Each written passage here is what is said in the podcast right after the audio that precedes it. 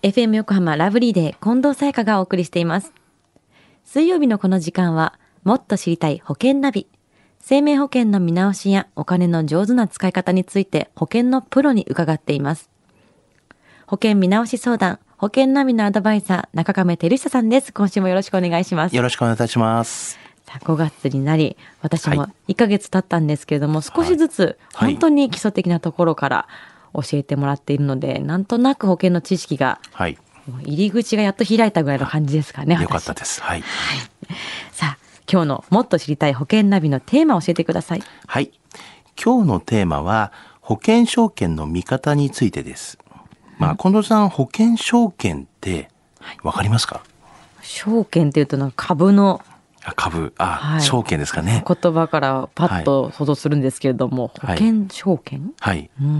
保険証券って、はい。まあ、あの、こういった保険に入るとですね、はい。その、まあ、中身をですね、記載したものが送られてくるんですね。うん。まあ、その紙が、まあ、保険証券っていうふうな、一般的に言われているものなんですけども、データが書いてあるってことですね。まあ、データというかもうそうですね。入ったものがと、ただ全部は書いてないかもしれないんですけども、はい。まあまあ、大体大雑把に言いますと、まあ、保険の、まあ、種類だったりとか、給付金の金額保険金額だったりとか、はいあの保険の期間ですねどこからどこまで期間ですよと書かいてる期間。はいうん、あとはまあ保険料だったりとかあと保険料の支払い方法だったりとか。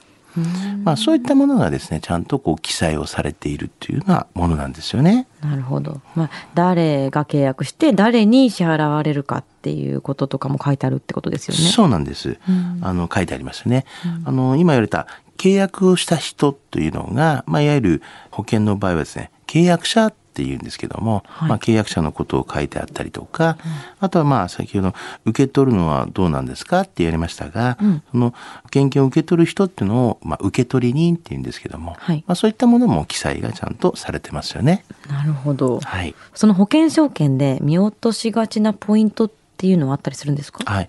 あの、結構ですね、給付金額だったりとか、まあ、保険金額うんうんとかは結構見落としがちなんですよね。はいなるほど。よく見ておいた方がいいポイントっていうのはあったりするんですか？この保険証券の中で。あの、まずはまあ、どのぐらいの金額に入っているのかっていうのはもちろんのことなんですけども、うんうんうんまああ、どうなった時にいくらもらえるのかとか、はい。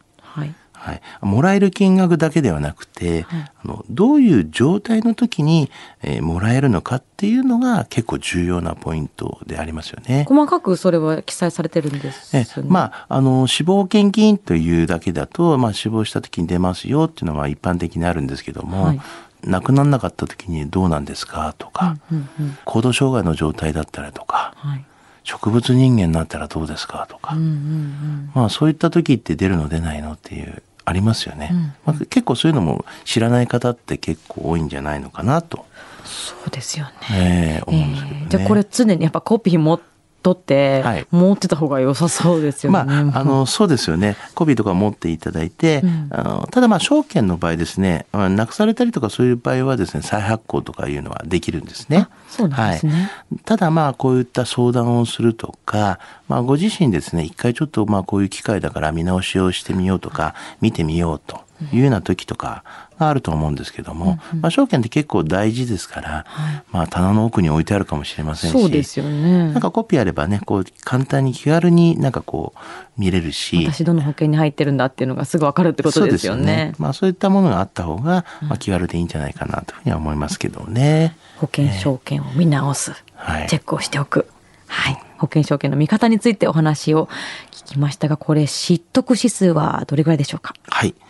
ズバリ95です。?95。はい。結なんか、すごい大事な情報がずっと私聞いてる気がするんですけど、はい2ヶ月間。まあ保険保険って言いますと、は概要的なことばっかりは気にされる方多いんですけど、この保険証券を結構見直すとか見るっていう機会は少ないんではないのかなというふうには思うんですよね。うんまあ、かといって保険証券というのは概要しかまあ記載していないっていう場合も、まあ実際にはあるんですけども、まあこれはまあ保険会社によってはちょっと分かりにくい場合もやっぱあるんですけどね、見方っていうのが。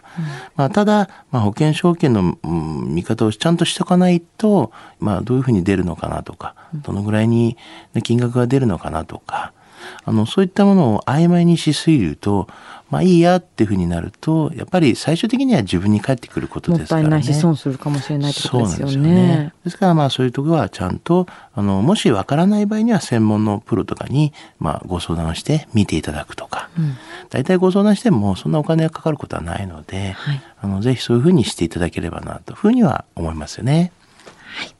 今日のお話を聞いて保険についてもっと知りたい方、中亀さんに相談してみてはいかがでしょうか。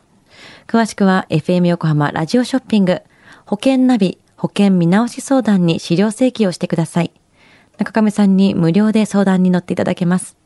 お問い合わせは電話番号045-224-1230 045-224-1230または FM 横浜ホームページのラジオショッピングからチェックしてください。